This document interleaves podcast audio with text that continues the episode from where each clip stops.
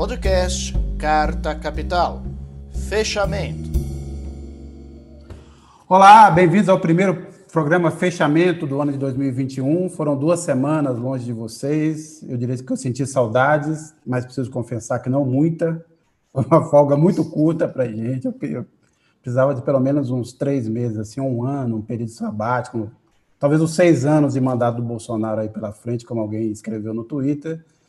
Mas estamos aí de volta, obrigado por estar acompanhando a gente. É, voltamos numa semana, mais uma vez, uma semana muito agitada, de muitas notícias, né? Tanto no Brasil quanto nos Estados Unidos. A gente vai discutir essa invasão do Capitólio, o que muitos chamam de uma tentativa de golpe dos apoiadores do, é, do Trump. Vamos falar das reações desse, desse tema no Brasil, de como o Bolsonaro aproveitou essa onda já para criar um clima é, favorável a um, a um, golpe em 2022.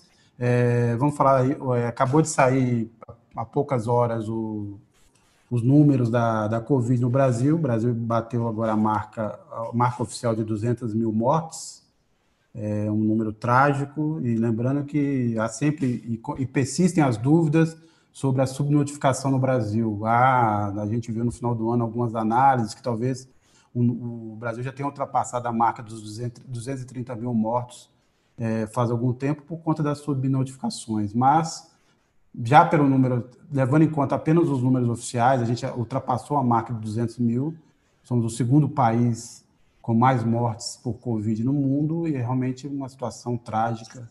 É, e a gente entra, entra nesse 2021 é, numa situação de, de segurança e incerteza, como a gente terminou o ano de 2020, que é esse ano trágico.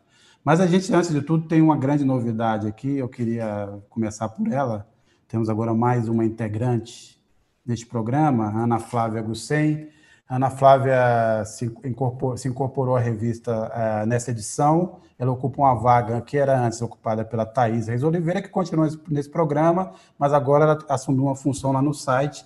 Então, antes de tudo, Ana Flávia, é, bem-vinda. Você, é você é muito corajosa por, por, aceitar entrar nesse barco. Agora não tem volta, você já está nele.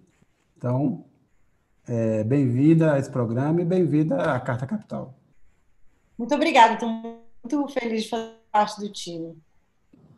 Muito bem. E além da Ana Flávia, a gente tem aqui a equipe de sempre, como eu disse antes, a Thaís Reis Oliveira, que agora é editora do site. Thaís, Olá, Sérgio, tudo bem? Boa tarde. Boa tarde a Ana, bem-vinda, e boa tarde ao Rodrigo Barrocal, que nos acompanham aqui. Barro... É, André Barrocal, diretamente de Brasília, com a sua orquídea. Rodrigo, essa orquídea aqui é de verdade, e tá aí eu... De verdade. É, é... é... Barrocal. Eu, eu, eu acredito. Boa noite, Sérgio, Rodrigo, Thaís, Ana Flávia, seja bem-vinda, Ana Flávia. E a orquídea é de verdade, tanto ela é de verdade que agora ela está com menos flores ainda. As flores vão caindo, caindo, caindo progressivamente.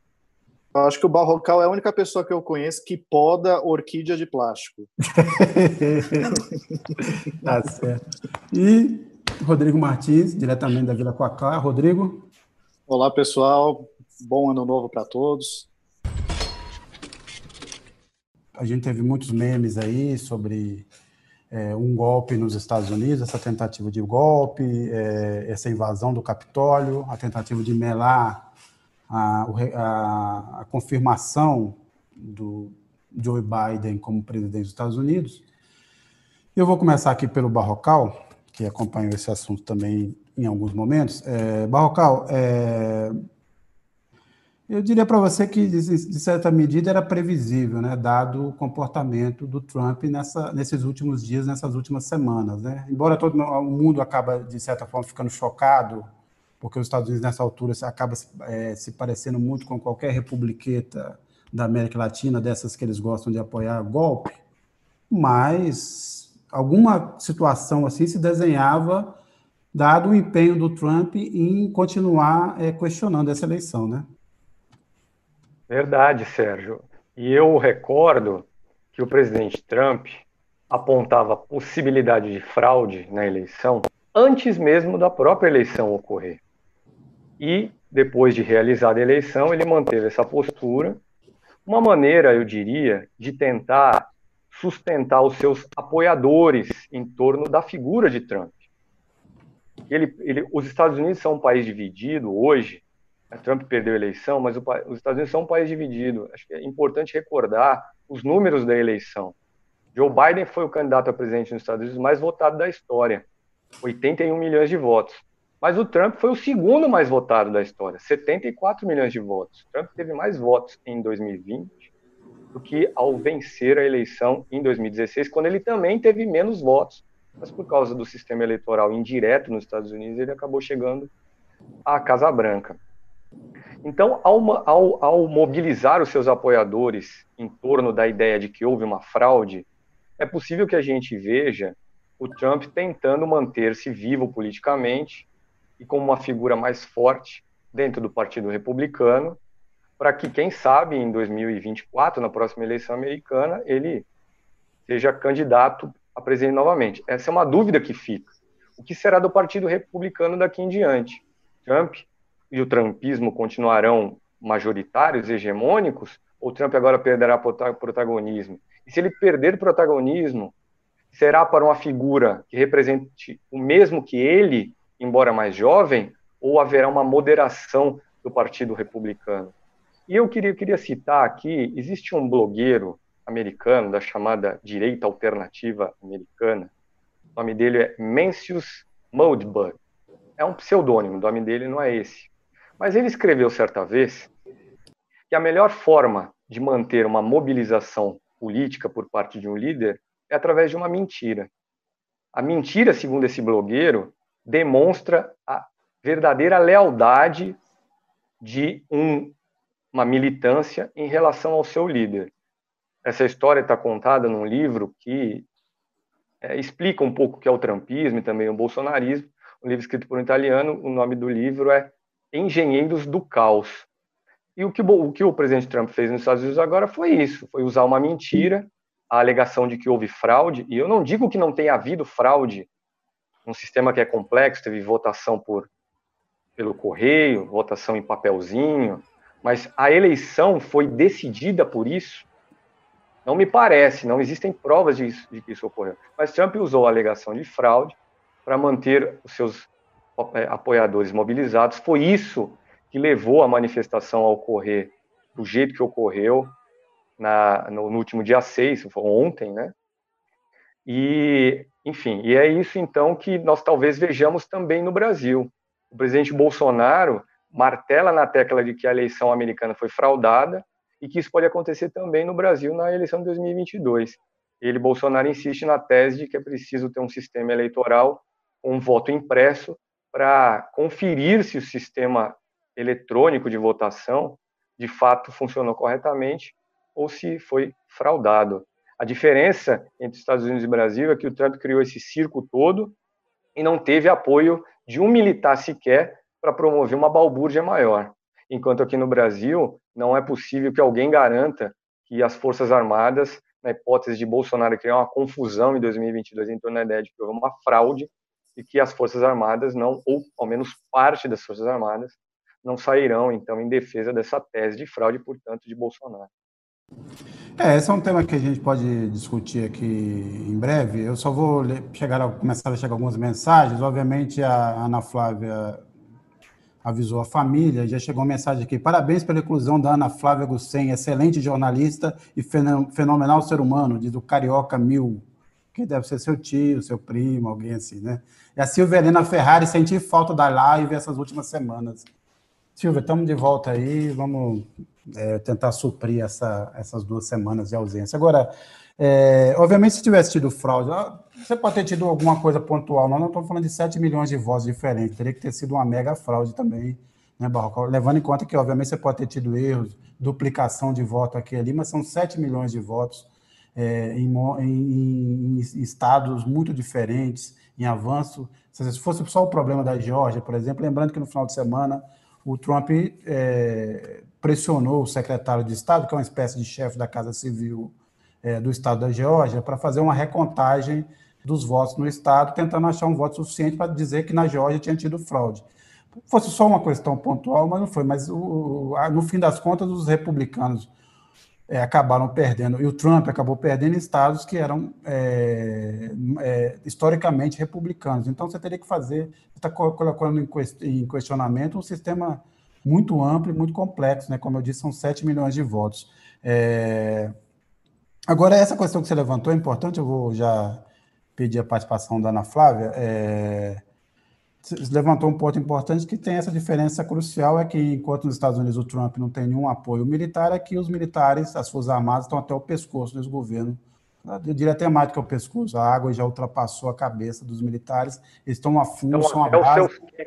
Então, até, é, os até os caps lá, com todas as... Outra coisa, criaram um sistema aqui de um vasto espaço de sinecura. Então, filhos, sobrinhos, amigos, é, é, é, oficiais de baixa patente, todos ocupando cargos diferentes, ocupando a máquina pública brasileira, é, sem contar dos contratos que eles têm conseguido aí. O último é desses para contratar um satélite sem licitação, um satélite que na verdade não tem nenhuma utilidade para monitorar é, a Amazônia, nada que o Brasil já não, já não tenha disponível. Então, isso tudo é uma coisa a levar em conta. Agora, é, e o Bolsonaro, né, obviamente, aproveitou a situação depois de ficar em silêncio e ser cobrado, ele voltou a afirmar que houve fraude, sim, nas eleições dos Estados Unidos e comparou com o Brasil, dizendo que se não tiver com papel aqui, ó, veja bem, lá houve fraude porque o, o Donald Trump acha que teve papel demais chegando pelos correios. Aqui ele acha o contrário, falta papel. Então, se não tiver papel aqui impresso para conferir, a gente corre o risco de uma eleição de urnas eletrônicas, do qual, do qual alguém já lembrou, ele participou de sete eleições nesse, nessas condições, é, enquanto é, deputado, e foi eleito presidente em 2018 também por esse sistema de urnas eletrônicas que ele disse que foram fraudadas, porque ele não ganhou no primeiro turno. Mas, de qualquer forma, nós temos essa situação, ele já aproveitando e já criando todo esse, esse, esse clima. Aí o PT também se adianta ali, eu não sei com qual utilidade ou não, entrando com representação para questionar o Bolsonaro quanto um possível seria uma representação preventiva quanto um golpe que poderia acontecer em 2022, o que também mostra um, um tanto quanto é patética a, a, política brasileira nesse momento. Mas, é, Ana Flávia, é, é, você vê, dado o clima de hoje e as circunstâncias, é, uma possibilidade de se isso repetir no Brasil, por exemplo, caso o Bolsonaro perca, chegue até 2022 e chegando perca as eleições é, presidenciais? Olha, é, é, eu acredito em si, eu acredito que sim, porque se a gente for pegar a cronologia dos fatos, as ações do próprio presidente da República, parece que ele tem um checklist, assim, né? Trump, o Trump faz alguma coisa, ele, ele segue, ele vai, vai mantendo a mesma linha. É, primeiro, tirar a credibilidade das instituições. Segundo, desacreditar a mídia. Terceiro, questionar é, qualquer, qualquer pleito, questionar as eleições, questionar a urna eletrônica. É, ele segue direitinho o rito que o Trump seguiu né, ao longo do mandato dele, que culminou nesse, nesse lamentáveis, nessas lamentáveis cenas que a gente viu ontem. Então, eu acho que tem, tem chance, sim. É, eu não duvido de nada que venha dali. É, a gente viu aí chefes de Estado, é, da, direitistas, Natayandu, eles mesmos questionando, é, criticando né, o, o, que ocorreu ontem é, no Capitólio, e o Bolsonaro segue ali firme, mantendo fake news, mantendo ali a estratégia dele de pós-verdade. Então, eu não duvido que isso possa possa se repetir, não. Eu acho, inclusive, que a gente tem a, a, oposição, as instituições, tem que aproveitar esse tempo aí, o que aconteceu lá nos Estados Unidos, que seria uma democracia blindada de golpes, né? Para rever e se fortalecer aí, porque se ele perder, eu não acho que fica de qualquer jeito, qualquer coisa, não. Acho que ele vai botar os 30% dele lá, a horda dele que ele insufla e e torna cada vez mais fiel aí a cada dia, pode chamar algo no, nesse sentido, algo parecido, eu não duvido. É, o Miguel Horta, temos que nos cuidar, aqui os militares defendem a milícia, Bolsonaro quer ter um sistema eleitoral que ele possa comandar. O Turo Falcão, Forças Armadas e ou milícias. O Carioca Mil é, ficou chateado com a minha brincadeira, diz: Não sou parente nem conhecido da Ana Flávia, mas presenciei sua atividade como jornalista em BH. Ana Flávia é, passou, né? É bom lembrar, passou por jornais de Belo Horizonte antes de vir para São Paulo. É mais uma aqui da, da máfia mineira nessa, nessa revista. Então, pra, pelo pra menos ela não é cruzeirense. Atleticano. Atleticano, aí. Não, é, pois é, não sabe que faltou fazer essa pergunta. Foi a única pergunta que eu não fiz para ela na hora da contratação, foi essa. Se eu soubesse, talvez não teria acontecido, tá bom? Mas é que eu sou assim, eu aceito essas coisas. Mas, apesar de tudo, eu sou aberto para essas coisas, desde que os atleticanos participem. É, Thaís, é, você concorda? Você acha que é, há esse risco de convulsão em 2022, ou isso vai depender de como o Bolsonaro chegará, é, em que situação ele estará em 2022 nessas eleições?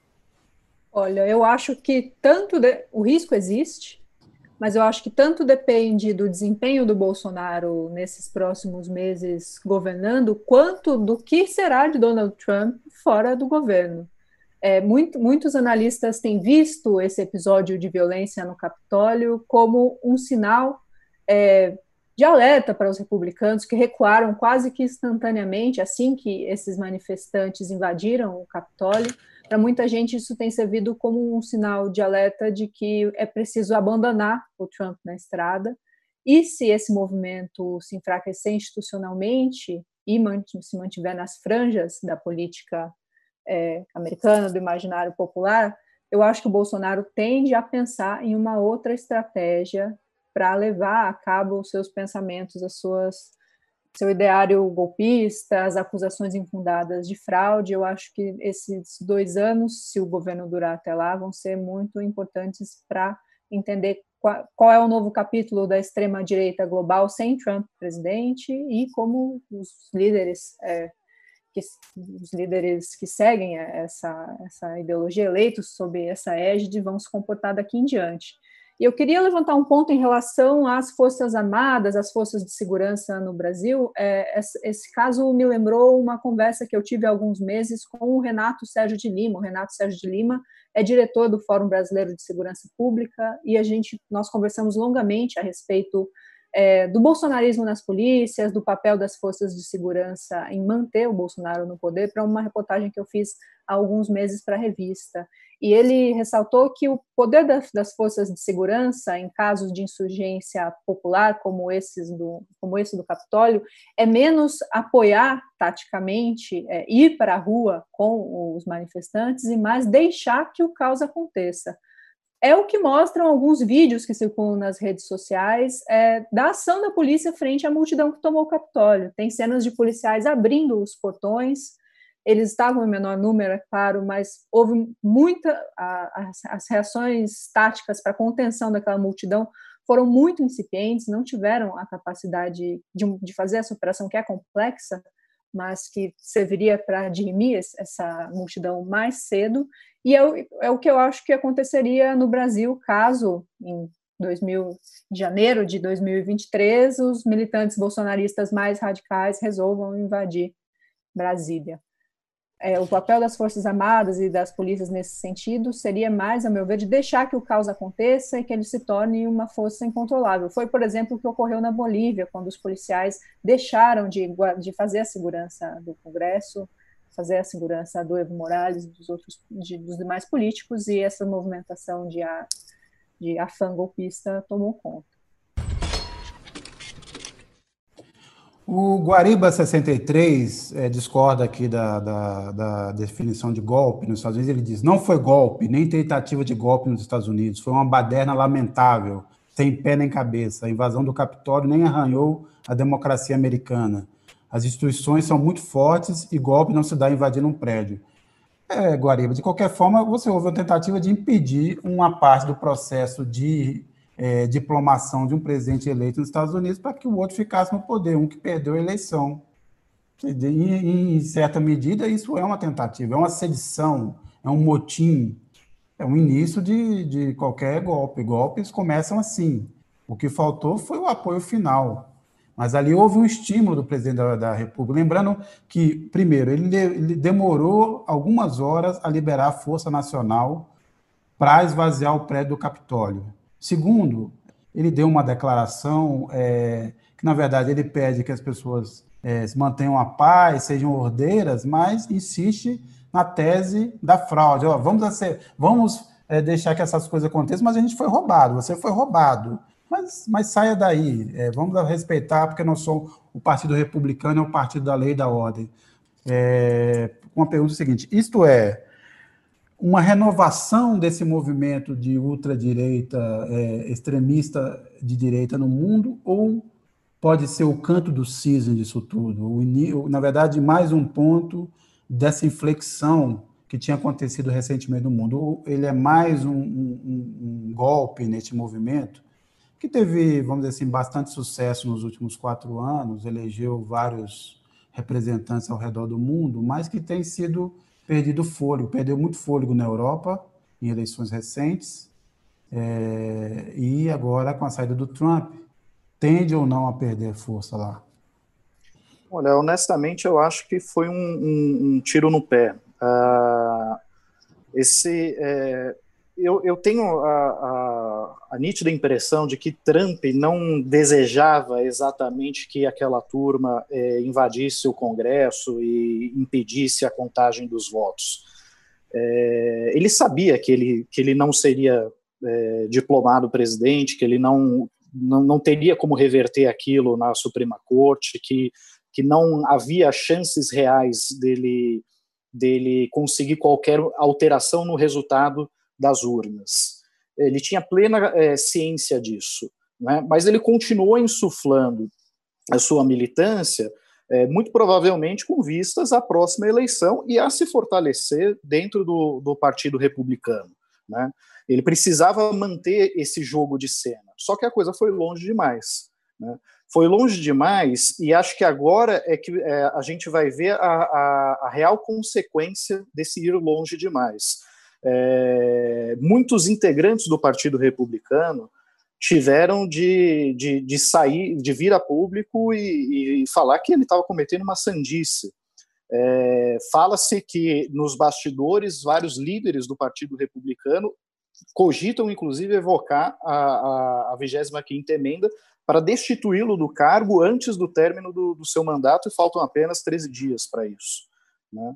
É, aqueles é, senadores mais leais ao presidente, que estavam dispostos a fazer esse jogo de cena é, durante a contagem dos votos, é, alegando fraude, tiveram uma atuação muito mais tímida, porque a reação nos Estados Unidos a, a, a essa pataquada ela foi muito forte. Né? É, efetivamente, é, eu acho que de fato, assim, os Estados Unidos têm instituições um pouco mais robustas do que no Brasil.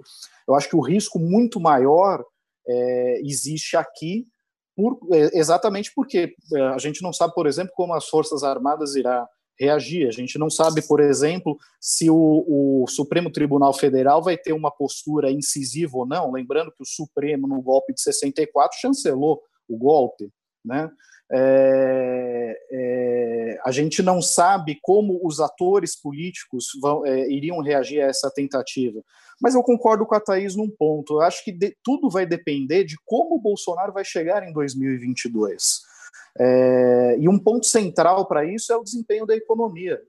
Né? É, ele hoje ele tem é, cerca de 30 a 40% do, do eleitorado né, que, que, ainda o apoia, que, que, as pesquisas captam que um apoio de bom ou ótimo para ele e tal. É, mas eu tenho sérias dúvidas de que isso vá se manter nos próximos anos é, se a economia não conseguir reagir. E não há sinais de que, de que haverá uma reação da, da, da economia. Né?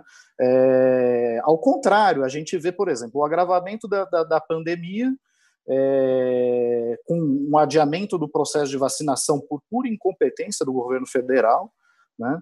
é, a suspensão do, do, do, pagamento do auxílio emergencial, temos uma quantidade é, absurda de brasileiros desempregados, é, também milhões de brasileiros desalentados que sequer procuram emprego porque sabem que não vão encontrar. Então, assim, o, o 2021 será um ano muito duro, um ano muito difícil. E é possível que essa crise se estenda, inclusive, para 2022. Então, acho que tudo vai depender no Brasil de como a economia vai caminhar nos próximos anos, porque eu duvido que o Bolsonaro conseguirá manter esse patamar de 30% de apoiadores fiéis, é, com a economia se arrastando, capengando pelos próximos dois anos. É, e acho que a reação que, que, que teve nos Estados Unidos a, a essa patuscada é, mostra que também essa turma é, vai perder grande, grande parte do respaldo que tinha. Né? Não teremos mais Trump na presidência dos Estados Unidos, teremos Biden. Né? É, é, a, a, mídia a, americana em peso rechaçou é, é, essa invasão do Capitólio. É, Washington Post chegou a, a pedir para que o, o, presidente seja interditado antes da conclusão do mandato. Então, acho que eles subiram o tom em reação a isso, e vários integrantes do Partido Republicano estão endossando essa crítica ao Trump. Então, eu acho que isso pode ser a sinalização, sim, de que os conservadores, é, a, a, direita não delirante, vamos dizer assim, é, vai começar a precisar se desassociar desses extremistas nos Estados Unidos e isso pode sim ter impacto no Brasil e em outros países do mundo. Agora, tem uma pergunta aqui da Valéria Bordim, é, o Bordan. É, eu, ela casa um pouco com a, com a pergunta que eu faria ao Barrocal, na verdade, eu vou fazer duas perguntas para o Barrocal. É, a primeira é, ela pergunta assim, vocês não acham que o Brasil está deixando o Bozo, o Bozo correr solto, já nos ameaçando de golpe? Não é preciso reagir seriamente? E a pergunta que eu faço é o seguinte, é, Barrocal, é, você fez é, uma matéria essa semana, mais uma das séries que você é, tem feito acompanhando esse assunto, que é de novo, que passa de novo pelas questões aí do, da, da tentativa de proteger o Flávio Bolsonaro naquele inquérito chamado de rachadinha. Né? Ah, mas é, eu queria que você falasse um pouco desse assunto, quais são, as, na verdade, os últimos lances dele, mas é, complementando essa pergunta da, da Valéria, é, a questão é a seguinte: não, não, não parece a você, e é também não, não, pergunto se não parece aos, aos demais aqui participantes, que é, o, as instituições brasileiras, vamos dizer assim, os demais poderes, continuam fazer, jogando do mesmo jeito em relação ao Bolsonaro, quer dizer, o mesmo comportamento é o seguinte, sempre acenando, toda vez que o, que o Bolsonaro é, ameaça se exceder, né, a, a, vir com alguma patuscada, com alguma ameaça, eles mostram aqui, ó, veja bem, nós temos isso aqui, ou temos aquilo ali. Na verdade, é uma tentativa de é, é, controlar o Bolsonaro. Eles acham que isso funcionou no início, e parece querer repetir essa, essa questão. E se isso tudo, na verdade, não acaba, de, em alguma medida, é, fazendo, levando ao desgaste da democracia brasileira, do que restou dela, das instituições, da República Brasileira, porque você não detém o Bolsonaro, quer dizer, você uma ameaça para ele tentar se enquadrar, mas ele continua corroendo né, os princípios básicos dos direitos básicos do cidadão, da democracia, da República, é, diariamente. Então, Quer dizer, não sei se ficou claro para você aqui, mas a, a questão é essa. Se, essa. se essa estratégia dos poderes, e principalmente do Supremo, ela não acaba também é, piorando, né, é, desgastando ainda mais as instituições brasileiras que o pessoal diz que funciona? Bom, primeiro, ainda uma palhinha sobre os Estados Unidos, eu queria chamar a atenção para o seguinte: no mesmo dia em que houve toda essa confusão por lá. E vamos, e, e vamos deixar claro o seguinte: a, a confusão foi estimulada pelo presidente Donald Trump para pressionar seu vice-presidente, Mike Pence, que pelo cargo é o presidente do Senado, a não declarar a vitória de Joe Biden na eleição de novembro. Era esse o objetivo: criar um impasse para que Biden não fosse declarado presidente. Mas no mesmo dia em que isso aconteceu, a União Europeia ela divulgou um comunicado para dizer que não reconhece mais Juan Guaidó como presidente interino da Venezuela. Guaidó, que havia sido autoproclamado presidente venezuelano, na qualidade de presidente da Assembleia Legislativa venezuelana, mas agora a, a, a, a Venezuela tem uma nova Assembleia Legislativa, impulsada na última terça-feira, e o Guaidó não é mais o presidente dessa Assembleia. E eu chamo, mais, chamo a atenção também para o seguinte: mais uma vez, comentamos isso na eleição, na época da eleição americana. A Organização dos Estados Americanos fica lá em Washington. Não tomou uma providência, não fez um pronunciamento sobre esses fatos de República Bananeira que aconteceram nos Estados Unidos. Mas a OEA está sempre pronta a agir contra algum país sul-americano, se assim for do interesse dos Estados Unidos. Foi assim na eleição de 2019, a eleição presidencial de 2019 na Bolívia, por exemplo. Graças à OEA, também criou-se aquela situação em que Evo Morales sequer pôde terminar o seu mandato, quanto mais assumir um segundo mandato como um outro mandato como presidente mais uma vez reeleito. Mas agora para chegar aqui na situação do Brasil, talvez a OEA devesse mandar para o Brasil em 2022 uma missão de observadores internacionais, assim como fez em 2018 porque sim, Bolsonaro está criando um caldo para que ele, em 2022, caso perca, invoque algum tipo de alegação de fraude para melar o resultado. Ele, em março de 2020, nos Estados Unidos, depois de encontrar Trump, disse que ele, Bolsonaro, venceu em 2018 uma eleição que foi fraudada. Se ele diz que houve fraude numa eleição que ele venceu, imagine o que não aconteceria numa eleição que ele viesse a perder. E pelo que a gente vê da política brasileira, das pesquisas de opinião, a eleição de 2022 vai ser uma eleição muito acirrada. Bolsonaro pode ganhar ou perder, mas vai ser uma eleição no pau, com alta temperatura. O bolsonarismo, Bolsonaro estimula os seus apoiadores a manter um clima permanente de guerra. Agora, para chegar nas instituições brasileiras, o que elas podem fazer em relação ao Bolsonaro?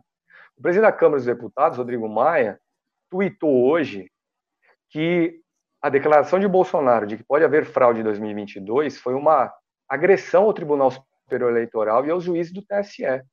E que ele, Maia, achava que os partidos políticos deviam acionar a justiça para que o Bolsonaro, no mínimo, explicasse o que, que ele quer dizer com fraude, fosse cobrado a prestar algum tipo de, de é, contas sobre o que, que ele quer dizer com isso. Aliás, até hoje ele não apresentou essas provas de fraude que teriam ocorrido na eleição de 2018. E aqui, enfim, eu chego então à minha matéria da semana, Sérgio, como você mencionou, que é mais uma vez sobre a defesa que Bolsonaro tem feito sobre, sem qualquer limite, do filho Flávio, no investigado e acusado criminalmente por embolsar, no tempo de deputado estadual, parte do salário de seus funcionários. Um crime de peculato foi popularizado como rachadinha. Bolsonaro, no dia 31 de dezembro, durante uma transmissão dessas uma de suas transmissões ao vivo pela internet, fez uma insinuação contra um membro do Ministério Público do Estado do Rio, o MP do Rio, que é o órgão que investiga Flávio Bolsonaro e Fabrício Queiroz. E se me permite, Sérgio, eu sei que nós separamos, eu vou pedir para o Kaká aí mostrar esse vídeo para as pessoas. O que foi que o Bolsonaro disse no dia 31 de dezembro sobre Ministério Público do Estado do Rio. Do Rio, presta bem atenção aqui. Imagine se um dos filhos do, de autoridade do MP do Rio fosse acusado de tráfico internacional de drogas. O que aconteceria, MP do Rio de Janeiro? Vocês aprofundariam a investigação ou mandariam o filho desse, dessa autoridade para fora do Brasil e procurariam uma maneira de arquivar esse inquérito? É um caso hipotético apenas, caso um filho do, de uma autoridade do Ministério Público de Janeiro fosse acusado, que entrasse no inquérito da Polícia Civil do Rio, e ali um delator tivesse falado que ele participava de tráfico internacional de drogas. Fica aí com a palavra as autoridades do Ministério Público de Janeiro, como eles procederiam nesse caso hipotético. Bom, nesse trecho a gente viu o presidente Bolsonaro falando por quatro vezes que era um caso hipotético, mas só um ingênuo para acreditar que se tratava de uma conjectura. Ele claramente estava fazendo uma insinuação a respeito de algo que ele supostamente sabe em relação a algum membro do Estado do, do Ministério Público do Estado do Rio de Janeiro. O professor de Direito da USP, Conrado Ubner, chamou essa insinuação do, de Bolsonaro de uma ameaça siciliana contra o MP do Rio. Foi uma alusão do professor à máfia siciliana. O Ministério Público do Estado do Rio reagiu com uma nota pública dizendo que, olha, essas insinuações do Bolsonaro não mudam em nada as investigações. Investigações em curso sobre Flávio Bolsonaro, sobre Fabrício Queiroz. É, e eu chamo atenção também para outro possível método siciliano usado pelo presidente a favor de Flávio Bolsonaro, que também precisa ser esclarecido. Uma história que começa no final do ano passado ainda. Houve uma, existe uma ABIN paralela colocada a serviço da salvação da pele de Flávio Bolsonaro. Existem arapongas da Agência Brasileira de Inteligência que saíram para socorrer Flávio Bolsonaro. Flávio Bolsonaro recebeu documentos que teriam sido produzidos dentro da ABIN com dicas de como ele poderia fazer para provar que teria sido alvo de uma fraude, de uma devassa fiscal ilegal e com isso anular as provas que existem contra ele aí no Ministério Público e no Tribunal de Justiça do Rio de Janeiro. A juíza Carmen Lúcia do Supremo, Supremo Tribunal Federal, mandou o Procurador-Geral da República, Augusto Aras, investigar essa suspeita de ABIN paralelo. Ela, inclusive, no despacho do final do ano, botou lá: Aras tem 30 dias para prestar contas das providências tomadas. Ela fez isso porque é sabido que Augusto Aras tem sido até aqui, vou usar uma expressão do ex-procurador-geral da República, Cláudio Fonteles. Aras tem, tem tido uma postura omissa em relação ao presidente Bolsonaro, faz vista grossa para qualquer coisa, não tem interesse nenhum de investigar qualquer coisa que possa botar na parede aí o presidente Bolsonaro, que afinal foi quem me indicou para o cargo. Então é isso. Isso significa que o Supremo vai agir mais fortemente contra Bolsonaro?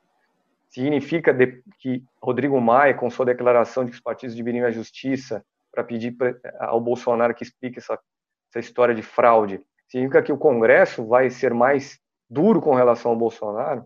Acho difícil. Acho que enquanto o presidente Bolsonaro tiver um terço do país com ele, nós vamos ter que aguentar essa, esses delírios é, recorrentes do presidente Bolsonaro que são capazes de mobilizar permanentemente a sua militância. É, a Simone Michelin né, diz: o país e suas instituições estão em avançado estado de destruição e os partidos políticos brasileiros só falam em 2022. Total falta de noção de como anda a saúde mental e física de todos. O Túlio Falcão: essa representatividade política brasileira está falida, sempre foi ineficiente. Essas frequentes ameaças vindas de loucos de extrema-direita só dão um novo frescor a, sistema, a este sistema falido. É, o, a Bárbara Kirchner, às vezes tenho a impressão que estamos vivendo em um mundo paralelo bizarro. E o Vitor Pombo, dizer que é fraude é acusar o TSE. Se ele acusa, deve responder na justiça. É, é, Ana Flávia, é, a gente, é, você estreou essa semana, já que a gente entrou nesse tema aí, meio que justiça, passando pela, pelo Supremo, mas a sua matéria de estreia na edição dessa semana da revista é sobre é, o julgamento no Supremo Tribunal do ex-presidente Lula, né, a expectativa de que em, em fevereiro é, a segunda turma retome o julgamento lá da suspeição do ex-juiz Sérgio Moro.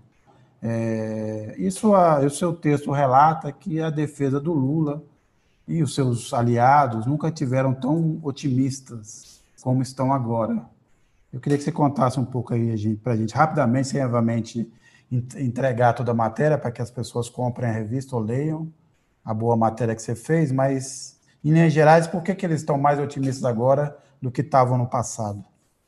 É, é, teve uma mudança, mudanças aí nos humores da política, que a gente sabe que influencia muito na, na, na no, nos ministros também, né? Enfim, é, o, derretimento do Moro ele contribuiu muito para expor é, alguns abusos, né, que ele praticou ali durante na Lava Jato, principalmente nos processos contra o ex-presidente Lula. O STF, o acórdão foi até publicado agora em dezembro, o STF anulou, inclusive, a sentença condenatória do Moro no caso Banestado por parcialidade. Né? E foi a segunda turma, que, que é a que vai julgar terminar aí de julgar o HC do, do ex-presidente que caçou, né, que é, caçou essa, essa, essa sentença do, do Moro, que era o, o grande caso dele, né? O Moro ele, ele aparece com o caso Banestado, né? Depois vem, vem a Lava Jato, enfim. E vários juristas, é, eu conversei com vários juristas e alguns aliados políticos do ex-presidente, também falei com a defesa, eles acreditam que a primeira grande é, prova de que o STF vê parcialidade na atuação do Moro. Pela primeira vez, é, a, a, se chegar a, a esse tipo de, de, de, de, julgamento, a primeira vez que eles atestam né, que existe um, um tanto de parcialidade aí na, na atuação do ex-juiz. Outra questão é curiosa, né, que é se eu só vou falar um pouquinho, é só a indicação do, do ministro do Bolsonaro, né, que, que vai para a segunda turma. O Cássio ele tem um perfil garantista, o que é um perfil considerado positivo né, pelos aliados do ex-presidente, e já que ele, ele fica na vaga do Celso de Mello, que tinha um voto que era meio difícil de se analisar, enfim, não, não tinha muita garantia de votar favorável ao HC da suspeição. É, outra questão são sete processos e casos que foram arquivados né, contra o ex-presidente. Nenhum deles é da Vara Federal de Curitiba, nenhum deles é, envolve a Lava Jato de Curitiba, mas os, os outros sete processos é, em outras varas aí é, foram arquivados por falta de provas é, ao longo do ano passado. O último agora foi, foi em dezembro. É, então, basicamente, é todo esse clima aí que, que se criou. O Gilmar Mendes ele foi espontaneamente, creio, acho que foi para a Veja, ele fala que quer pautar para fevereiro o HC, e sem, sem nenhuma interferência, sem nenhuma conversa com defesa, sem nenhuma solicitação formal. Então, assim, eles acreditam que esse ano pode ser um ano positivo é, para o ex-presidente Lula, porque caso o HC da suspeição é, seja julgado favorável, caso eles acatem, é, todos os processos do, do juiz Moro envolvendo o Lula vão ser anulados. Né? E tem também uma esperança bacana e interessante que vai acontecer nos próximos dias. Eles esperam que o, os materiais da operação spoofing, né, que é aquela operação que hackearam as mensagens do Moro, dos procuradores da Lava Jato, enfim, eles, a defesa do presidente, do ex-presidente, deve botar a mão nesse material agora nos próximos dias, e eles acreditam que dali vai sair, vão sair provas da parcialidade dele e, inclusive, vão conseguir provar é, conversas e acordos escusos fora da, da formalidade, fora da lei, entre os Estados Unidos e a Lava Jato de Curitiba. Então, isso aí já está para acontecer, né? A previsão é que até esse final de semana aí é, a defesa do ex-presidente tenha acesso a todo esse material, né? Que, que autorizou foi o ministro Lewandowski, inclusive no embrólio bem a cara do, do caso Lula aí, né? Que o Lewandowski mandou liberar o material, o juiz de plantão, de plantão se negou, ele teve que intimar o juiz de plantão para que sua para que sua ordem fosse cumprida e a defesa pudesse é, ter acesso a esse material. Então, basicamente, é uma, é uma vaza-jato em 7 terabytes, assim. Parece que vem coisa boa aí.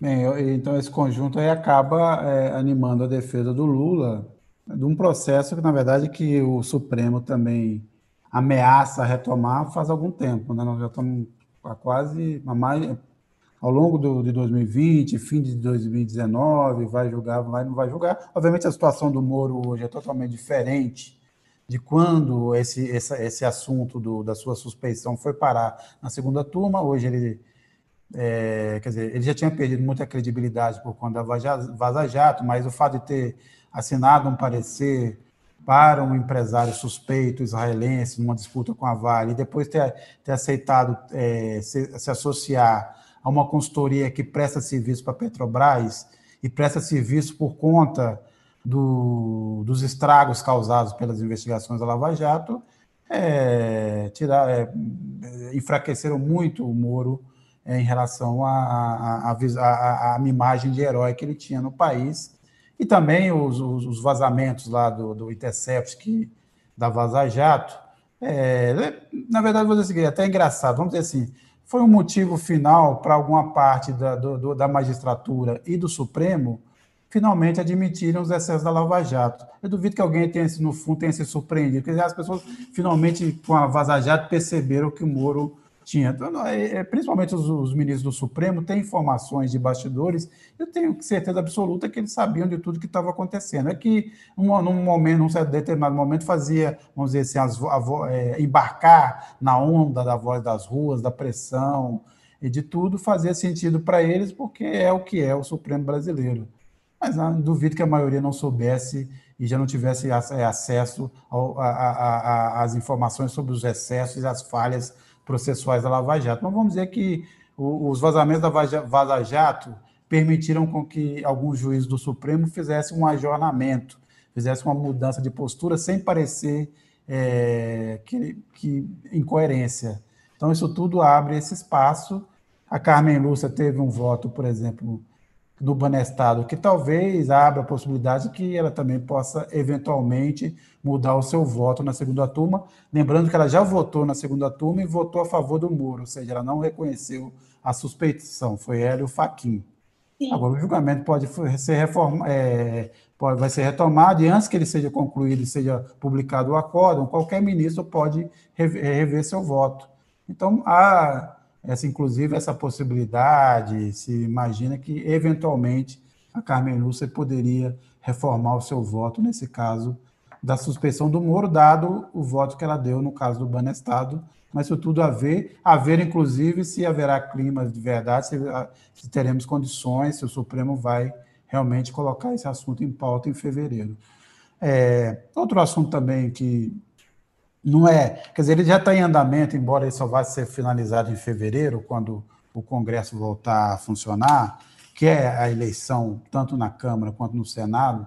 A gente vai tratar aqui especificamente da eleição na Câmara, vamos dizer assim, que é que está mais clara a concorrência e o jogo está andando mais rápido. Nós temos dois candidatos, o Arthur Lira, do PP, que é o candidato bolsonarista, o candidato que representa o Centrão e hoje a base do Bolsonaro, do outro, o Baleia Rossi, do MDB, que é o indicado do Rodrigo Maia e que espera receber nos próximos dias o apoio dos partidos progressistas. Né? O PT já decidiu por uma margem pequena, o PSOL vai tomar essa decisão na, é, até o dia 15, o PSB, os, os, deputados, a bancada foi enquadrada pela direção nacional, mas não sabe ainda como isso vai acontecer, tem o PV e tem o PDT.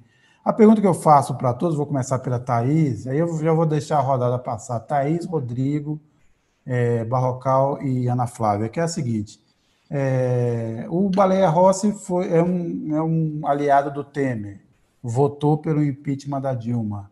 É, mas a questão toda é a seguinte: é, é, essa, essa, essa bancada progressista, a união dos partidos progressistas que tem aí um pouco mais de 100 deputados, que fará diferença na eleição, mas fará diferença ao franquear o voto para alguém, é, essa, essa, discussão sempre criou um, celeuma. É, é, era o caso de ter uma candidatura avulsa independente, ou era o caso de ser pragmático? É, e às vezes eu vou dizer que, a, que, que, os partidos progressistas erram. Quando é para ser pragmático, eles não são, eles são puristas. Quando é para ser purista, eles são pragmáticos, e isso é, às vezes dá muito melê. Mas a pergunta é o seguinte: é, o melhor era realmente se acoplar a, a, a, a candidatura do Baleia Rossi, vamos dizer assim, entrar é, nas entranhas do Baleia Rossi, como fez o, o tal do Jonas naquela, naquela questão é, bíblica, ou era ter uma candidatura é, independente? Começando pela Thais. Olha, Sérgio, eu acho que é primeiro é importante separar quais são os interesses táticos do PT e dos demais partidos do bloco de oposição à esquerda na Câmara e quais são os interesses da sociedade do Brasil. E eu acho que, embora o apoio a uma figura como o Baleia Rossi não seja necessariamente a melhor alternativa tática para os partidos, ela é hoje a escolha mais acertada do ponto de vista de prestar contas à sociedade, prestar contas ao eleitorado, e por um motivo muito simples, porque a vitória do Baleia Rossi, ao menos em tese, impede que o Bolsonaro tome o controle da Câmara dos Deputados.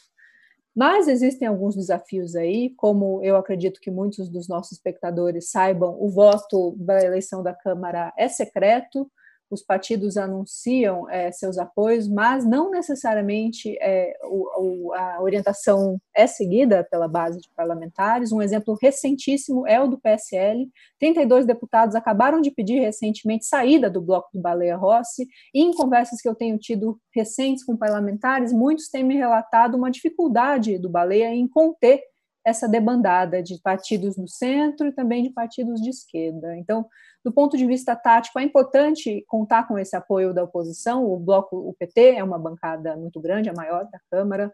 O bloco de oposição tem um papel relevante, mas ele tem muitas dificuldades em conter, é, conter essa debandada. Então, a eleição não está ganha. Diante de um cenário como esse, eu sinto que marcar a posição com uma candidatura própria, porque realista, sejamos realistas, o bloco progressista não tem hoje chances de, de, de, de levar um candidato à presidência da Câmara, mas pode, com o vencedor, compor a mesa diretora. E, naturalmente, por, por possuir a maior bancada, o PT tem direito a amealhar o principal cargo, depois do cargo de presidente da Câmara, caso a, vice, a primeira vice-presidência da mesa diretora.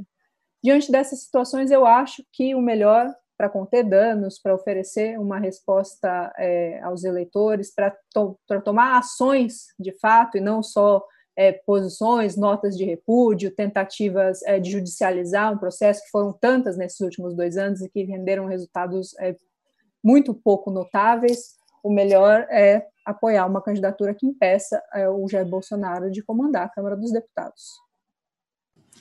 Rodrigo, fala aí. Inclusive o Bruno Daniel fala assim: o Rodrigão não falou ainda, estão censurando ele por quê? O Rodrigo já falou um monte aqui, ocupou quase meia hora aqui. Então, Rodrigo, é, o Bruno não, chegou eu... casado, não te viu e agora está reclamando, mas diga aí. Pois é. então, é, não, eu acho que era o caso de ser pragmático, sim. O, o, eu vi uma, uma crítica de setores da esquerda dizendo o seguinte: ah, como é que você vai, ah, como é que um partido de esquerda vai manifestar apoio a um candidato que tem uma agenda neoliberal? Né? E, de fato, se você pega o, o Rodrigo Maia, é a turma dele, o Baleia Rossi, a turma dele, todos eles vão defender os interesses da agenda neoliberal na economia, não tem dúvidas em relação a isso. Mas seria diferente com a Arthur? Não seria. Né? Há uma diferença, sim, do, é, é, do Arthur Lira em relação ao Baleia Rossi, que é o Bolsonaro ter o controle completo da Câmara dos Deputados. Inclusive, para emplacar a todos aqueles projetos na área de costumes, da, da área de direito, que, que, pode afetar os direitos humanos, que, que, que pode limitar é, direitos da, da comunidade LGBT e por aí vai. Então, eu acho que aí é uma escolha do, do, do, do dano é, menos pior, né? Se, a, se os partidos do chamado campo progressista não têm condições de eleger o presidente da Câmara, e não tem mesmo, né? É, valeria a pena simplesmente lançar uma candidatura para marcar posição, correndo o risco de deixar o comando da, da, da, da Câmara nas mãos do Bolsonaro? Eu acredito que não. Eu acredito que é melhor você pegar e fazer um acordo com, com, com alguém menos pior, mesmo que ele vá defender uma agenda econômica que sabemos que não, não, não interessa ao campo progressista, mas que, enfim, vai evitar algumas pautas bombas do, do Bolsonaro e vai evitar que o governo nade de braçada também é, na Câmara dos Deputados. Então, sim, eu acho que o, o PT, não só o PT, mas o, todos os partidos do campo progressista precisavam ser pragmáticos né, né, nessas eleições. Eu não, não tenho dúvidas a respeito disso. Agora, Balcal, o que, que, que dá para dizer do Baleia Rossi? Um, uma, uma, uma vitória, eventual vitória do Baleia Rossi é, e a sua presidência na Câmara, ela repetiria o que foi o mandato, o último mandato do Rodrigo Maia? Que diferença você diria que existe entre o Baleia Rossi e o Rodrigo Maia? diferença principal é que o Rodrigo Maia é um neoliberal convicto e de formação. Ele é economista de formação, começou sua carreira profissional trabalhando para bancos, depois que entrou na política. E o Baleia Rossi, ele faz parte do blocão neoliberal que dá as cartas hoje no Congresso, das cartas aqui em Brasília, mas ele não tem uma formação e uma convicção nesse tema econômico que são que sejam iguais à de Rodrigo Maia. Então, essa é uma diferença importante. Agora, por o modo como a candidatura Baleia Rossi nasceu, sugere que, se uma vez eleito, ele se comportaria mais ou menos da mesma forma que Rodrigo Maia. Daria andamento às pautas econômicas neoliberais, mas embarreiraria aquelas pautas mais caras ao bolsonarismo, que são aquelas pautas extremistas é, na área de usos e costumes. Então eu vejo alguma diferença sim, mas no geral, uma diferença até de personalidade, mas no geral, e digo, olha, digo também, essa é uma informação, algumas vezes eu escutei dentro da Câmara dos Deputados que o Baleia Rossi gosta do ex-presidente Lula, tem uma certa admiração por ele. Agora, em relação a esse, essa situação em que se encontra hoje a oposição, apoia Baleia Rossi, lança candidatura própria, que é importante ter em mente que isso daí, essa indefinição, essa crise existencial, é mais um capítulo dentro da grande crise existencial do campo progressista no Brasil, que está desnorteado desde a derrota de 2018, foi uma derrota, a vitória, a, derrota, a vitória de Jair Bolsonaro na eleição de 2018 foi uma vitória ideológica. O, as convicções mais de direita, elas avançaram no Brasil. E até agora o campo progressista não, não, entende, não, não, não descobriu como vai se posicionar né, nessa, nessa conjuntura diferente. Depois de 15 anos no poder, ou parcialmente no poder, agora tem uma conjuntura política totalmente adversa. E nós temos o, o, o PT, numa votação essa semana, rachou entre lançar candidatura própria e apoiar o Baleia Rossi. O PSOL também está rachado na metade, é uma bancada de 10 deputados, cinco defendem candidatura própria, cinco defendem apoiar o Baleia Rossi. Dentro do PSB, nós temos um, cerca de metade que defende não é lançar candidatura própria, mas apoiar Arthur Lira, o candidato bolsonarista. Então, isso faz parte de uma grande crise existencial do campo progressista, que não pôde ser resolvida, inclusive por causa da pandemia. Como colocar pessoas na rua? Promover manifestações, combater mais vigorosamente o governo Bolsonaro numa situação dessa. Então é assim que eu vejo. E aí, se vale a pena mais apoiar o candidato Valéa Rossi ou lançar candidatura própria, tem argumentos defensáveis dos dois lados. Varia a resposta quem dá é quem está diante da pergunta e com base nas suas próprias convicções. Né? Agora, o Baleia, é, o Baleia Rossi, você acha que teria essa é, mesma postura do, do, Rodrigo Maia. O Rodrigo Maia, com todas essas informações, dizer, com todo, vamos dizer assim, essa dicotomia, vamos dizer assim, né? Sempre, ele, na verdade, não fosse ele, as mínimas pautas econômicas do, do, do, do governo Bolsonaro não teriam andado, porque o, a, o governo é totalmente desarticulado e o Paulo Guedes não tem a mínima noção do que fazer.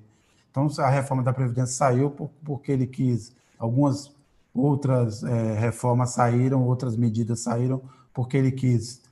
É, mas ao mesmo tempo ele foi, ele tem sido uma voz de contraponto é, institucional ao Bolsonaro, né?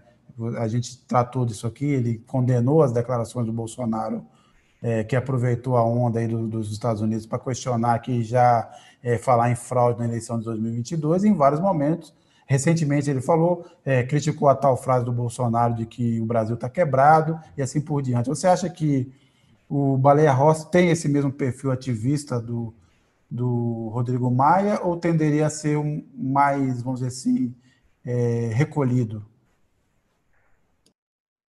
Aposto que ele tenderia a ser mais apaziguador por um fator chave nessa história: Michel Temer. Baleia Rossi hoje não, é, não só é líder da bancada do PMDB na Câmara dos Deputados, como também é o presidente nacional do MDB. Mas a, a figura hoje mais importante do partido ainda é, do ponto de vista de articulações e negociações, Michel Temer. E Michel Temer se tornou uma espécie de conselheiro de Bolsonaro. Vamos lembrar que foi Michel Temer que Bolsonaro pediu para que fosse ao Líbano no ano passado, quando houve lá uma explosão trágica. Temer, que é de origem libanesa. É, então, eu, eu entendo que, Bolso, que Baleia Rossi seria mais apaziguador com Jair Bolsonaro do que foi Rodrigo Maia. O Osvaí Souza, já pensou se o Brasil der asilo para o Trump? Não há nada que não possa piorar. É verdade, Osvaí. Eu, eu acho que ele devia pedir asilo aqui no Brasil, caso ele corra algum risco lá de ser processado por crimes. Alguém aqui também sugeriu, foi o Bruno Daniel, que ele está comprando uma casa lá no condomínio Vivendas da Barra. Ou também o Bolsonaro pode emprestar sua casa no condomínio ao Trump, que levaria uma vida, vamos dizer assim, muito maravilhosa no Rio de Janeiro. A gente vai agora tratar desse assunto que é ao mesmo tempo trágico e preocupante, que é esse dado, a gente é, no início do programa falou aqui, o Brasil é, oficialmente hoje chegou aos 200 mil mortos na pandemia, continuamos sem saber, embora você tenha saído hoje várias notícias, ah, temos finalmente a, a, a, o, o, teste de eficácia da Coronavac, que vai ser produzida pelo Butantan, 78% de eficiência, segundo o Butantan, agora falta encaminhar os documentos. O ministro Pazuello disse que nós teremos vacina, que nós teremos agulha, que nós teremos seringa em quantidade suficiente, aí nós não sabemos se é março ou abril. Quer dizer, o Rodrigo, a gente está na seguinte situação, e você que foi o autor dessa matéria dessa semana, dessa matéria de capa, é, o Brasil vive nesse momento como se a pandemia estivesse controlada. Né? As praias estão lotadas, é, as ruas estão lotadas, houve aglomeração no fim do ano. Nós vamos, pelo, pelas contas, daqui a 15 dias, provavelmente a gente vai saber é, os efeitos dessa aglomeração. E a gente continua sendo não tem nenhuma perspectiva de vacina, né? Como alguém disse, parafraseando aquela, vária, aquela, aquela velha frase cubana, né? Os cubanos diziam: ah, X, X milhões de crianças na rua, nenhuma delas está em Cuba. E o que a gente pode dizer assim: há milhões de vacinados no mundo, nenhum deles está no Brasil. Quer dizer, o que, o que, explica esse momento do Brasil? O que, que a gente, na verdade, pode esperar de fato, de concreto, em relação às vacinas é, e, esse, e esse processo de vacinação no Brasil, pensando aqui para as próximas semanas? Bom, o, o, próprio ministro Pazuello ele já é, fez um pronunciamento em rede nacional de, de rádio e televisão é, anunciando que ele tem mais de 200 milhões de doses é, de, da vacina da, da, de Oxford, que está sendo produzida pela Fiocruz, e 100 milhões de doses da vacina é, Coronavac, que está sendo produzida pelo Instituto Butantan. A grande questão é que você não tem exatamente qual é o início do, da campanha de vacinação e não sabe exatamente é, quanto tempo vai levar para vacinar a maior parte da população até que se adquira a chamada imunidade de rebanho, ou seja, uma quantidade, um percentual suficiente da população que leve a drástica redução do número de casos de Covid e, consequentemente, de mortes. A OMS estima que essa imunização de rebanho ela só será atingida quando é, de 60% a 70% da população estiver imunizada.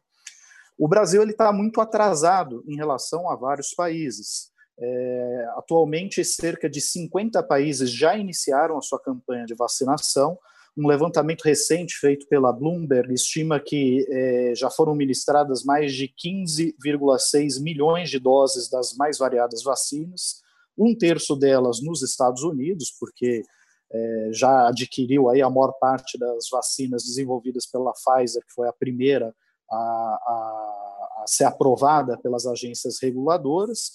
mas é, Reino Unido, a União Europeia, vários países, inclusive da América Latina, como Argentina, México, Costa Rica, Chile, é, já iniciaram as suas campanhas de vacinação e, por enquanto, ainda é, não iniciamos a, a, vacinação aqui no Brasil.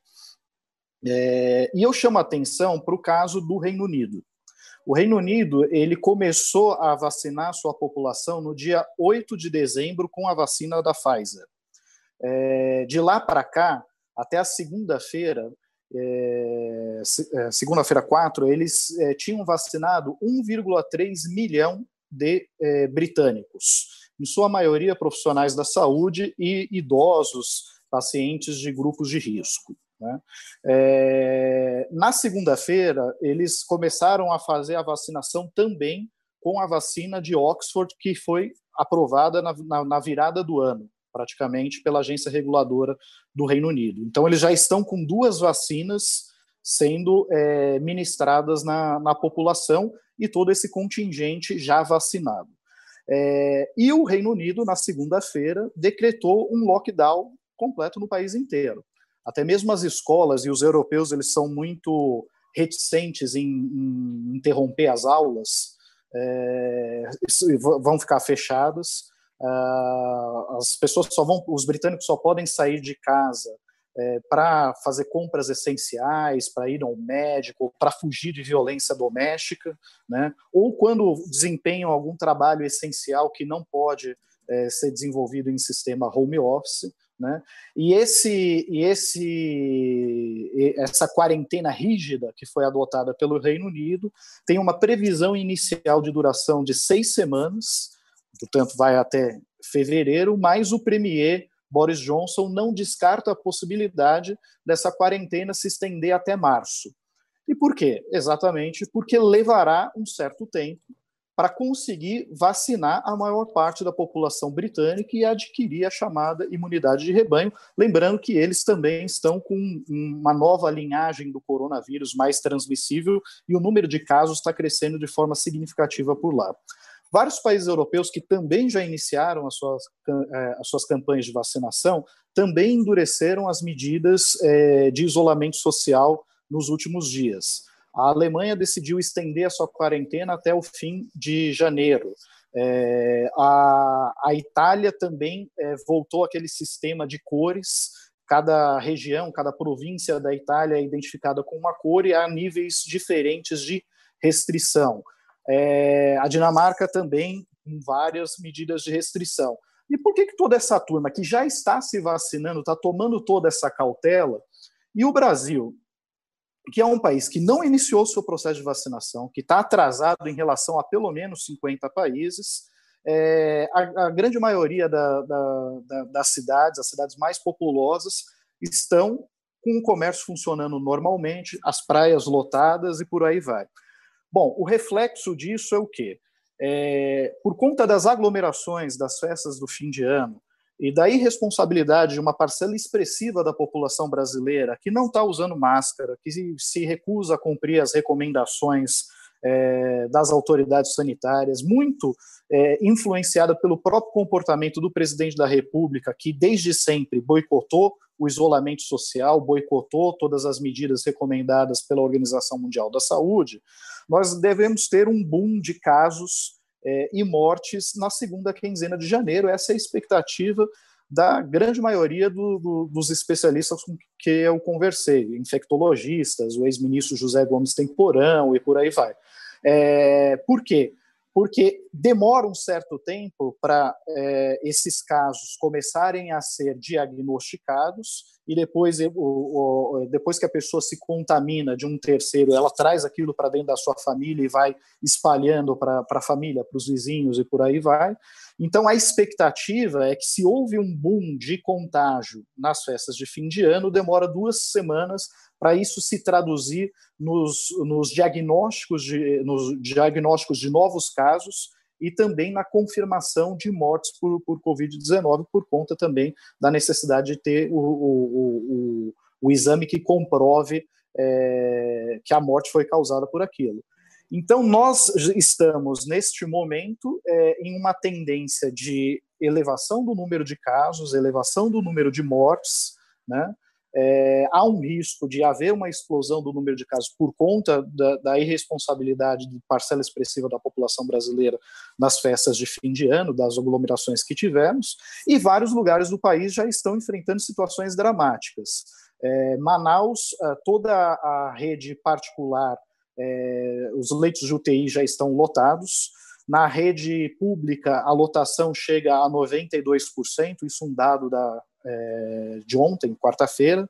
Né? Em Campo Grande, a lotação do, é, dos leitos de UTI reservados para a Covid é, chegava a 96%. Em Belo Horizonte, o prefeito Alexandre Calil já antecipou que vai adotar é, uma quarentena mais rígida, um lockdown a partir da segunda-feira 11, exatamente porque cresceu muito é, o número de casos e de mortes é, na capital mineira, né? É, e vários lugares já estão sentindo os efeitos da saturação dos hospitais, e, e é algo que, que, que deve é, perdurar por, por, por, vários meses. Mesmo que a, a campanha de vacinação comece amanhã, e, não, e sabemos que não, não começará amanhã, é, vai demorar muito tempo para você conseguir vacinar, é, repito, uma parcela expressiva da população brasileira de forma a reduzir o número de casos e de mortes. Né?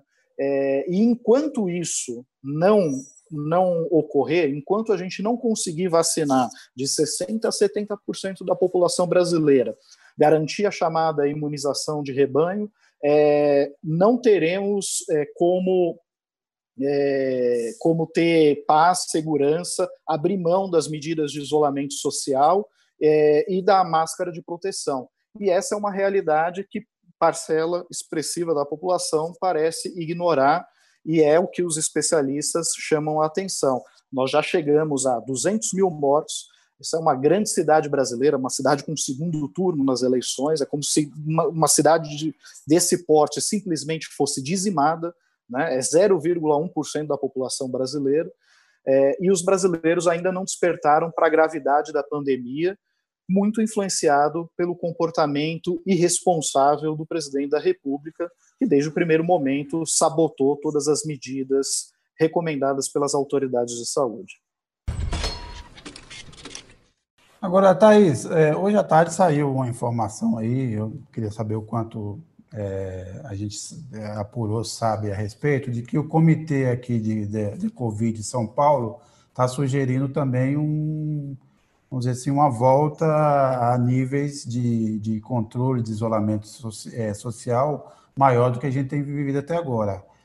É, seria quase um lockdown, mas, na verdade, está é, sugerindo que o São Paulo, o Estado, deu uns, alguns passos atrás em relação ao afrouxamento das regras. O que, que a gente pode dizer? O que, que é, você acompanhou disso até agora? Que, que ponto que isso está? E se há realmente essa possibilidade de São Paulo tomar medidas mais duras de para conter a expansão do Covid. Antes de você falar, eu só queria passar um dado aqui que a Bárbara Kirchner, que é está nos acompanhando, que mandou.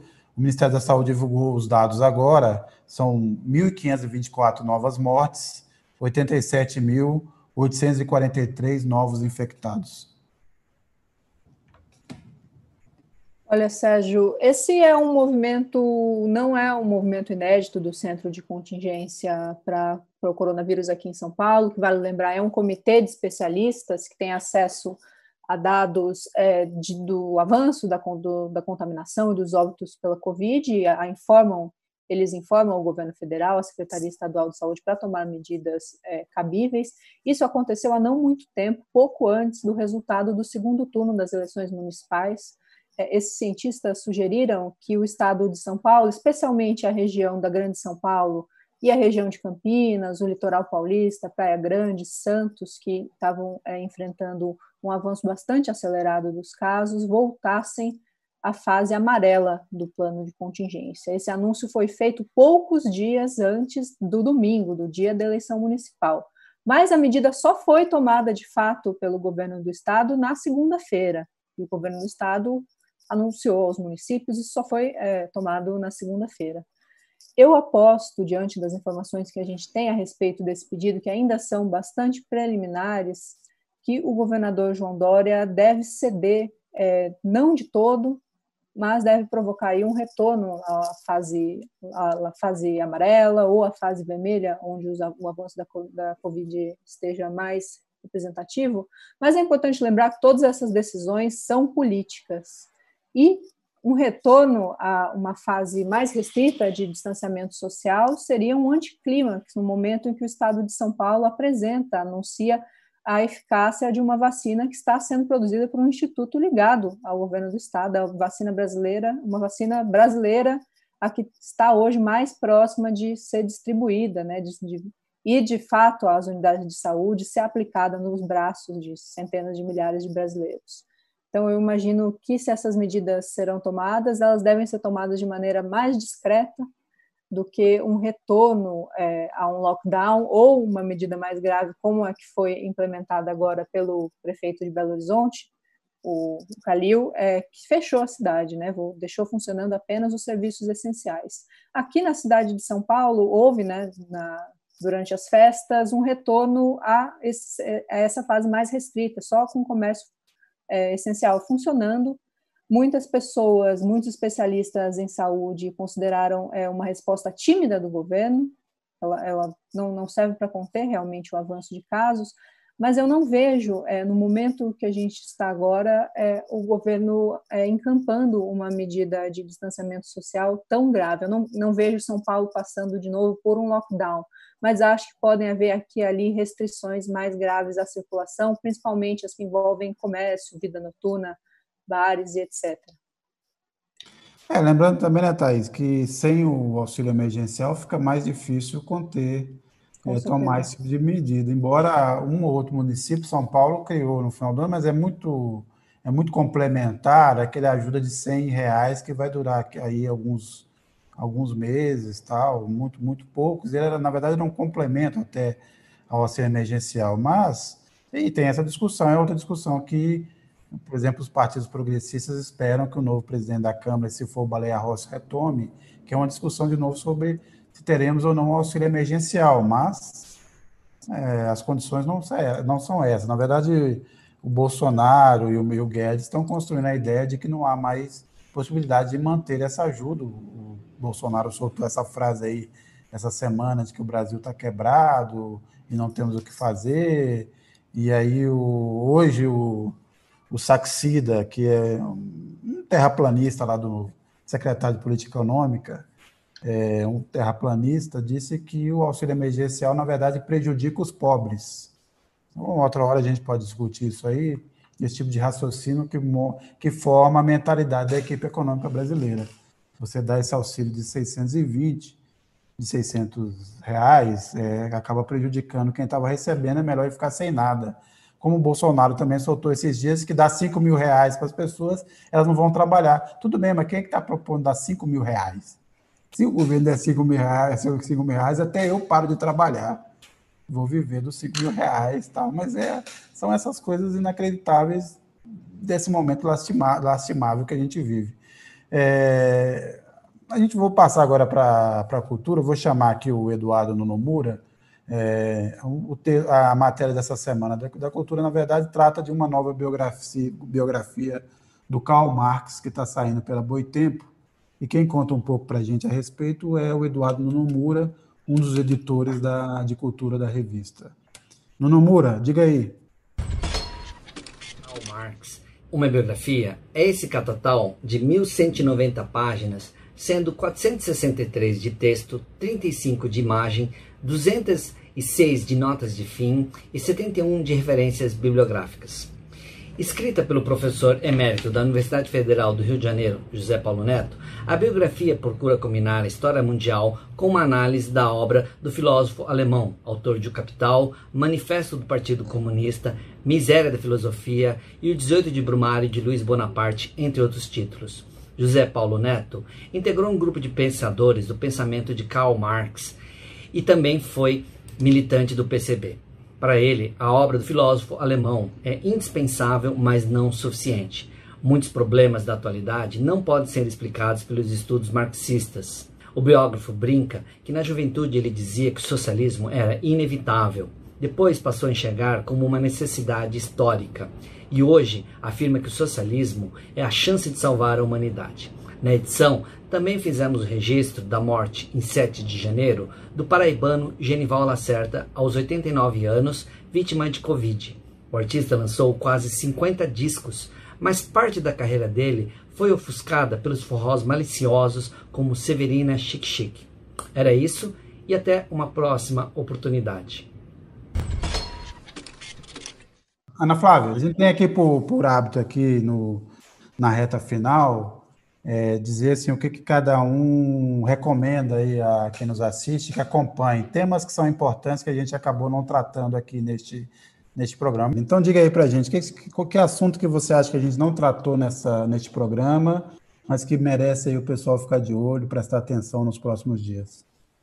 Eu acho que tem a, a mesa no Senado, né? Está se construindo uma, uma situação interessante ali, né? Por fora, o Rodrigo Pacheco, que é do DEM lá de Minas, ele tem dialogado via Alcolumbre ali com, com o Bolsonaro, tem uma aproximação e o PT já falou que vai, que deve apoiá-lo também, né?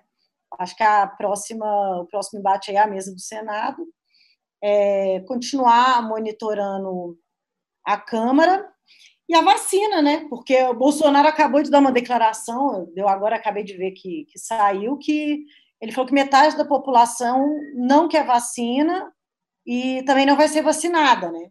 Sendo que, como falou o Rodrigo, precisa de pelo menos 70% para ter imunidade de rebanho, enfim. Então, acho que a gente, essas são as pautas mais quentes aí para a gente poder acompanhar. E os Estados Unidos também, esses últimos dias de trumpismo. Muito bem, lembrando que também que essa a questão da, da eficácia da, da imunização depende do, da eficácia da vacina. Ela é proporcional ao seguinte, que se, ela, se é 90% de eficácia da vacina, você tem que vacinar de 60% a 70% da população. Se a eficácia cai para casa dos 70% a 60%, você tem que vacinar 90% da população. Para explicar para as pessoas o seguinte, porque senão você não consegue ter o efeito que é o controle do vírus. Porque a pessoa que é vacinada, ela pode, ela carrega o vírus, ela, ela, ela sentirá menos efeitos. Ela provavelmente não vai morrer, vai será para ela uma espécie de gripezinha com a vacina, mas ela continua sendo uma portadora do vírus e pode levar para outros. Quer dizer, você não resolve o problema de controle da pandemia. Ele só se resolve numa quantidade segura se você tem essa proporção. Então, esta vacina do Coronavac, na verdade, vai exigir que você tenha um maior número de brasileiros é, é, vacinados para que ela tenha esse efeito total. Thaís, é, e suas considerações?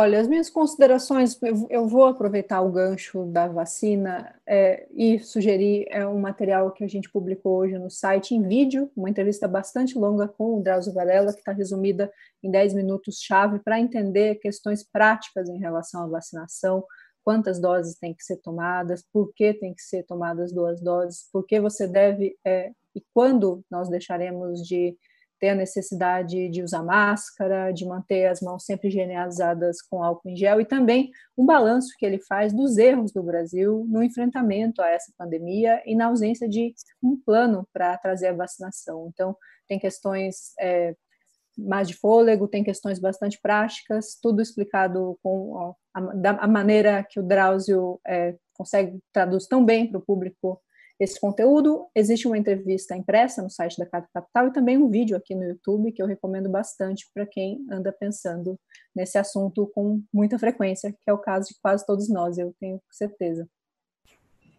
Rodrigo?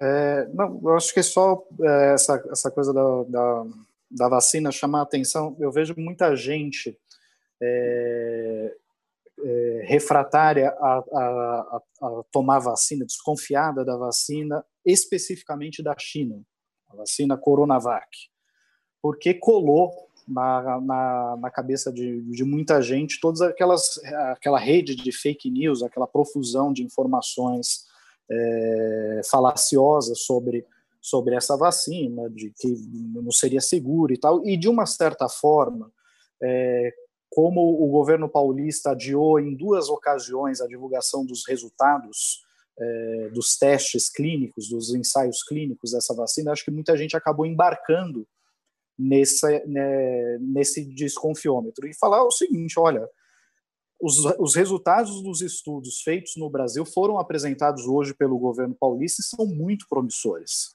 Né? Ela tem uma eficácia de 78%, é, mas eu, os 22% que não que, que acabam sendo infectados, que podem ser infectados pelo, pelo coronavírus, na verdade tem manifestações leves da doença. Em, relações, em relação a quadros graves é, e moderados da, da doença, a eficácia da Coronavac é de 100%. E os efeitos colaterais que foram identificados são efeitos colaterais muito leves, muito tímidos.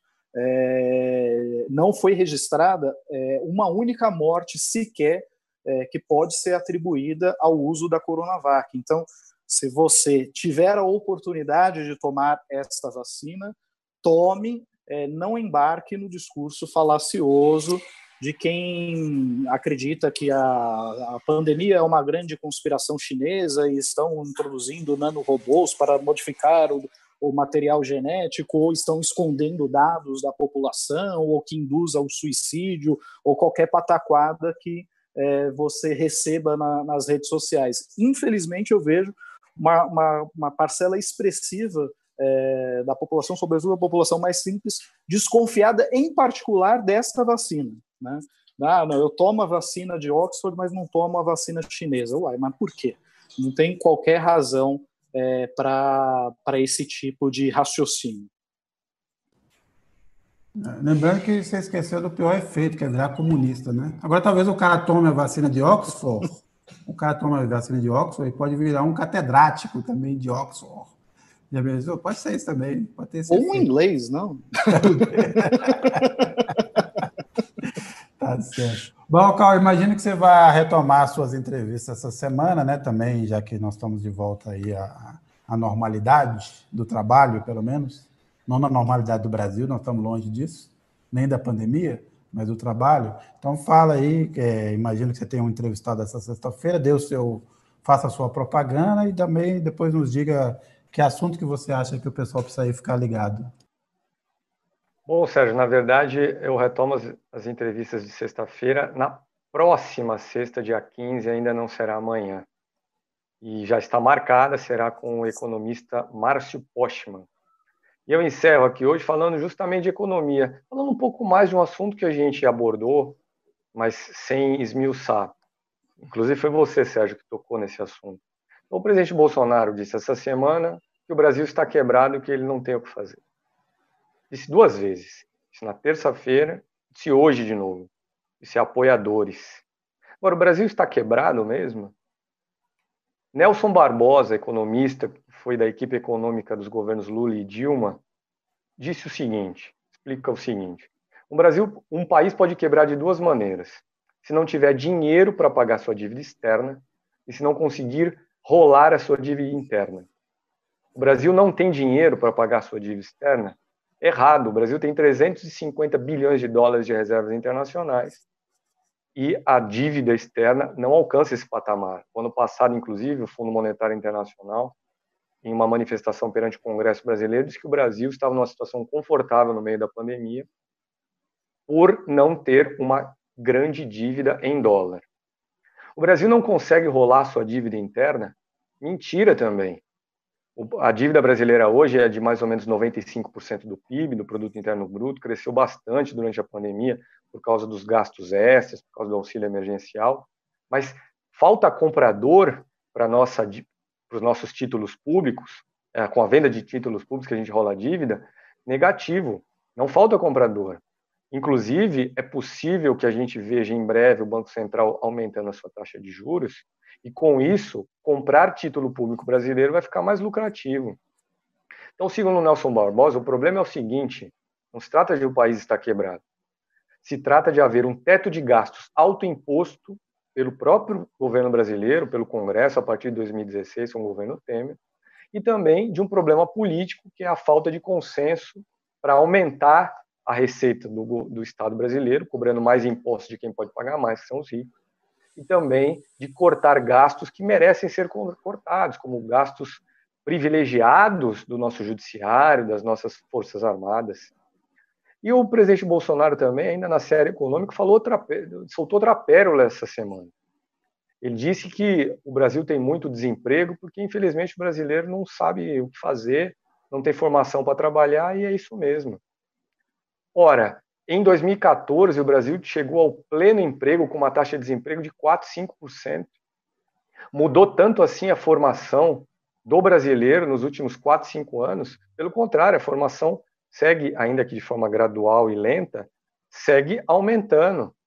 O que essas duas declarações do Bolsonaro sugerem, olha, o Brasil está quebrado, não tem o que fazer, e o brasileiro não sabe, é, não tem formação para trabalhar, mostra que, na verdade, o presidente brasileiro é que não quer trabalhar. Ele só está no cargo atualmente, ao que parece, por uma razão, para salvar a pele do filho dele, Flávio Bolsonaro, como eu conto em mais uma reportagem é, publicada agora, nessa semana, da revista. Me parece também, né, Barrocal, que é uma atitude preventiva diante do que virá pela frente. Né? O desemprego está em alta, o fim do auxílio emergencial vai atenuar os efeitos da, do, do, do, da recuperação econômica brasileira. Você já tem vários dados aí, por exemplo, as vendas de final de ano foram muito piores do que você estava se imaginando. É, você já tem vários setores rodando abaixo do que vinham rodando por conta da, da injeção de dinheiro, não só do auxílio emergencial, como também do, do, do, do apoio aos estados e municípios. É, então, você. E toda essa incerteza, não só em relação à vacina, porque nós estamos vivendo de novo uma, uma, uma, uma vaga, uma leva é, de, de piora da pandemia, que tem levado algumas cidades como Belo Horizonte a fechar, a tomar atitude. Quando você fecha o comércio em Belo Horizonte, como vai ser feito a partir de segunda-feira pelo Calil, isso tem um grave efeito econômico, é claro.